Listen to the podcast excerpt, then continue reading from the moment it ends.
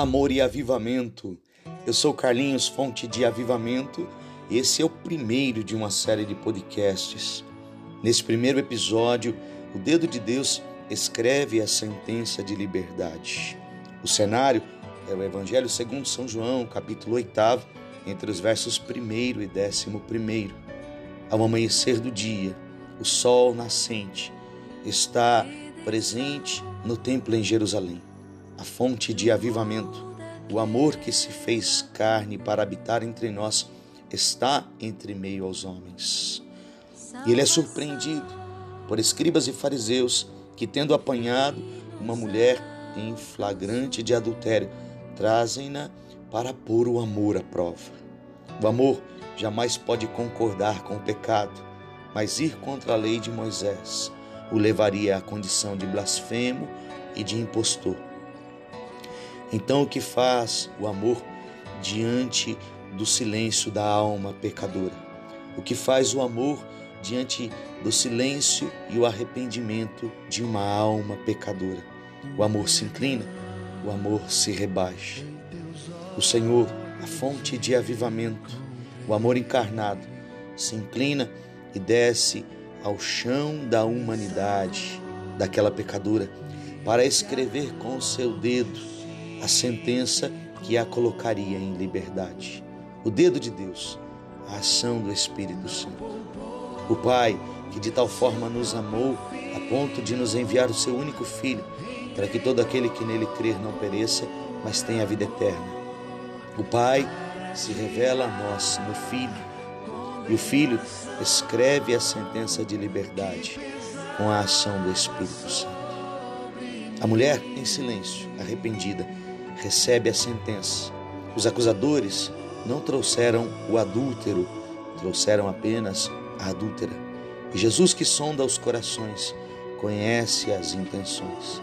Descendo no chão do coração daquela mulher, Jesus a coloca em liberdade pela ação do Espírito Santo, perdoando todos os seus pecados diante do seu silêncio e diante do seu arrependimento. Jesus que sonda o coração daquela mulher e no silêncio na ausência das palavras, percebe e escuta o grito de socorro que vem do coração daquela mulher que está no chão, alcançada pelo Senhor. Os homens querem o veredito. Jesus, então, olhando e sondando o coração de cada um deles, coloca-os todos no mesmo nível daquela mulher pecadora, quando diz: Quem não tiver pecado, que atire a primeira pedra. Desde os mais velhos até os mais novos, todos começaram a deixar suas pedras no chão e ir embora, porque todos estavam feridos, necessitados de serem alcançados pelo amor que estava alcançando o coração daquela mulher. Jesus, a sós, a mulher está no centro, no centro das atenções dos homens que querem acusá-lo, mas principalmente no centro da atenção do amor que quer salvá-la. E o amor, a olhar dentro da sua alma e dentro dos seus olhos, diz: Mulher, ninguém te acusou. A alma arrependida agora reconhece que ali está o Senhor, o amor, e diz: Não, Senhor, ninguém. O amor então responde: Amor que gera avivamento, amor que tira das trevas, da morte e da escuridão, para trazer a vida plena da graça. O amor responde: Nem eu estou aqui para te acusar. Vai e de agora em diante não peques mais. Vai e de agora em diante, tendo experimentado o amor, nunca mais se aparte do verdadeiro amor, porque, uma vez unida ao amor, não mais pecarás. Vai. O amor me explicou tudo, como diz São João Paulo II.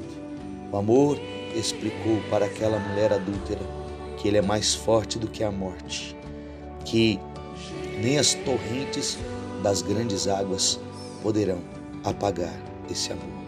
Amor que gera avivamento. A fonte de avivamento vem para libertar e com o seu dedo, a ação do Espírito, assinar e colocar em liberdade todos aqueles que estavam sentenciados à morte. Venha, o reinado do Espírito Santo nas almas.